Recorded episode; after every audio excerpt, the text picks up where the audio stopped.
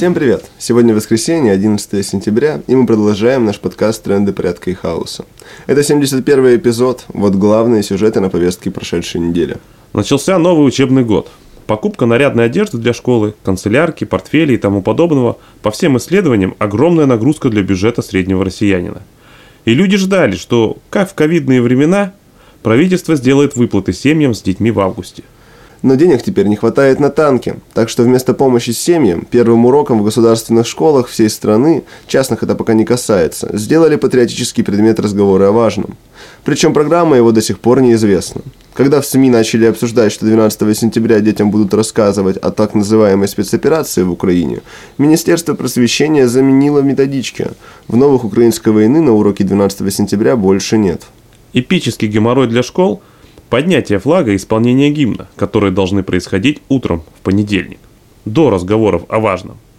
Среднее количество учащихся в российских школах – это где-то до тысячи человек. Всех на линейке не выстроишь, поэтому детей разводят по классам. Активисты-старшеклассники поднимают флаг на школьном дворе. По идее, поднятие флага должны транслировать в каждый школьный кабинет.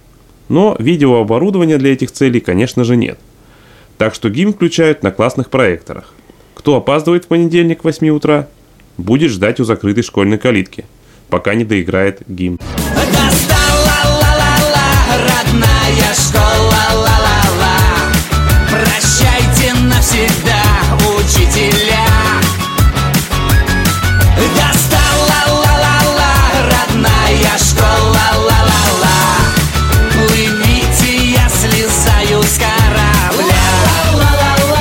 Когда звучит «Россия, священная наша держава», вы что представляете? Я представляю, как в Пензе молодых анархистов пытают током, выбивая признание в незаконном освоении навыков выживания в лесу. Я представляю, как Александра Скочеленко прямо сейчас сидит в питерском СИЗО за несколько малюсеньких бумажек с антивоенными лозунгами, которые она поставила в продуктовном магазине вместо ценников. Сидит, не получая необходимого для ее здоровья питания. А сейчас еще новое безумное дело уральских антифашистов с кучей задержаний и прессинга из-за каких-то петард. И еще тысячи и тысячи других ужасов и несправедливостей. Когда звучит «Ще вмерла Украина», какие эмоции мы должны испытывать? Желто-голубой флаг – это не совсем флаг сопротивления российской говноимперии. За желто-голубым флагом тянется свой список истории о коррупции, беспределе и несправедливости – Например, на днях в Беларуси завершился суд над десятью анархистами. Они получили от 5 до 17 лет по безумным обвинениям. 17 лет получил Александр Францкевич. У автономного действия были с ним разногласия, но на фоне происходящего персональные обиды, конечно, нивелируются. Так вот, Францкевича режиму Лукашенко выдали власти после Майданной Украины. Уверен, анархисты, которые прямо сейчас с оружием в руках воюют под желто-голубым флагом против РФ, правильно понимает, как надо к нему относиться. На уходящей неделе чудовищный приговор 22 года лишения свободы за якобы госизмену получил бывший журналист коммерсанта Иван Сафронов. Он специализировался на военно-промышленном комплексе. Военным не понравилась его заметка о продаже российских боевых самолетов в Египет. О деле Сафронова достаточно знать то, что по версии следствия в немецкой разведке информацию Сафронова получал агент с позывным «Виксер». Звучит по-рамштайновски немного, только в переводе Виксер это дрочер. А еще в СИЗО держат бывшую журналистку известий Александру Боязитову, несмотря на ее сахарный диабет и подорванное здоровье. Она закусилась с промсвязьбанком, а и до ареста вела канал «Адские бабки», который вообще-то входил в сетку каналов повара Путина и владельца ЧФК «Вагнер» Евгения Пригожина. Недавно силовики задерживали, но отпустили без обвинений, видимо, под давлением редакции, журналиста московского комсомольца Льва Спиранского. Пытались узнать от него, кто администрирует ВЧК ОГПУ. Хороший телеграм-канал о криминале. Рекомендую. Там, например, были эксклюзивные подробности расследования против боевой организации анархокоммунистов. В Татарстане есть уголовное дело на нескольких журналистов за сотрудничество с Радио Свобода. На неделе были массовые обыски и допросы региональных журналистов. Силовики считали, что кто-то из них может быть связан с Ильей Пономаревым, беглым депутатом Госдумы, который в Украине декларирует организацию вооруженного сопротивления Кремлю. Много журналистов в СИЗО за так называемые фейки об армии, за сотрудничество с проектом и за инсайдер, которые объявлены нежелательными организациями, грозит уголовная ответственность. К чему приведет прессинг против медиа? Журналистам и так немного платят – Тем более, чтобы рисковать тюрьмой за свои публикации. Многие уйдут из профессии, а кто останется, будет избегать жестких тем. Использовать антикоррупционные расследования для антисистемной борьбы в российской политике придумал Алексей Навальный. Но расследовательская журналистика вообще-то нужна власти, как сторонняя контролирующая сущность, которая выявляет офигевших чиновников, силовиков, которые воруют и беспределят больше, чем им положено по чину. Журналистика, как та птичка, которая достает кусочки мяса из пасти крокодила, таким образом чистя ему зубы. Не будет журналистики, коррупции и беспредела будет становиться все больше и больше. Там мир, война дворцам, слава всем горячим сердцам. Шаг за шагом дорога свободы может занять дни или годы.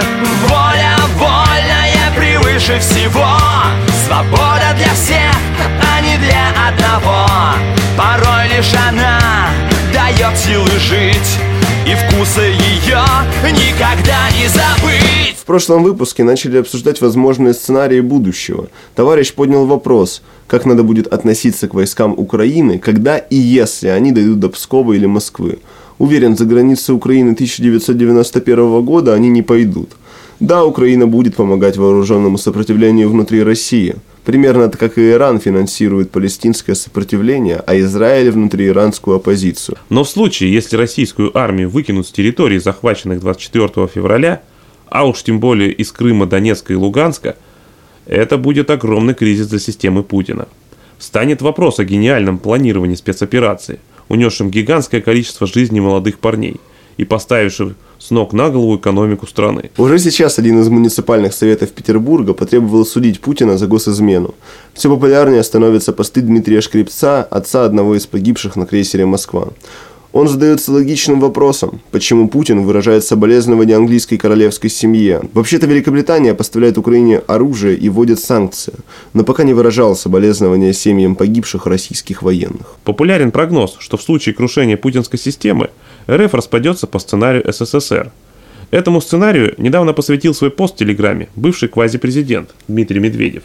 Почему РФ должна распасться, мне не ясно. Такое ощущение, что горе-аналитики видят на карте названия Удмуртия, Хакасия и другие и думают, вот будущие национальные государства. Но только они не догадываются загуглить, что в Хакасии русских более 80%, в Удмуртии более 50%. Вообще в России в подавляющем большинстве регионов русских более половины населения. Какие-то национальные регионы могут отделиться, но это, скорее всего, будут отдельные случаи. Гораздо более интересный вопрос – распределение доходов между регионами и Москвой. Его недавно поднимал популярный в Красноярске бизнесмен и общественный деятель Анатолий Быков. Ему быстро напомнили, что в 90-е его в Красноярске все знали как Быка или Черентана, и за ним много нераскрытых особо тяжких преступлений – Быков быстренько отправился под следствие. Схожие события в Хабаровске происходили вокруг губернатора Сергея Фургала. Он, конечно же, сделал капитал на криминальных схемах 90-х. Его избрание и протесты против его ареста – попытки жителей региона проявить свою самостоятельность относительно Москвы. Набирает обороты какая-то странная фронда между Москвой и Екатеринбургом. К ней вернемся как-нибудь в другой раз. Но уверен, Проблема полномочий между Москвой и регионами решаема без кровавого распада страны. Как анархисты, мы тем более считаем, что основные решения должны приниматься на местах, самими людьми, которых они и коснутся. Ну вот и все на сегодня. Напоминаем, что в трендах порядка и хаоса участники автономного действия дают анархистские оценки текущим событиям. Слушайте нас на YouTube, SoundCloud и других платформах. Заходите на наш сайт autonom.org. Подписывайтесь на email рассылку. Всем пока. Ooh,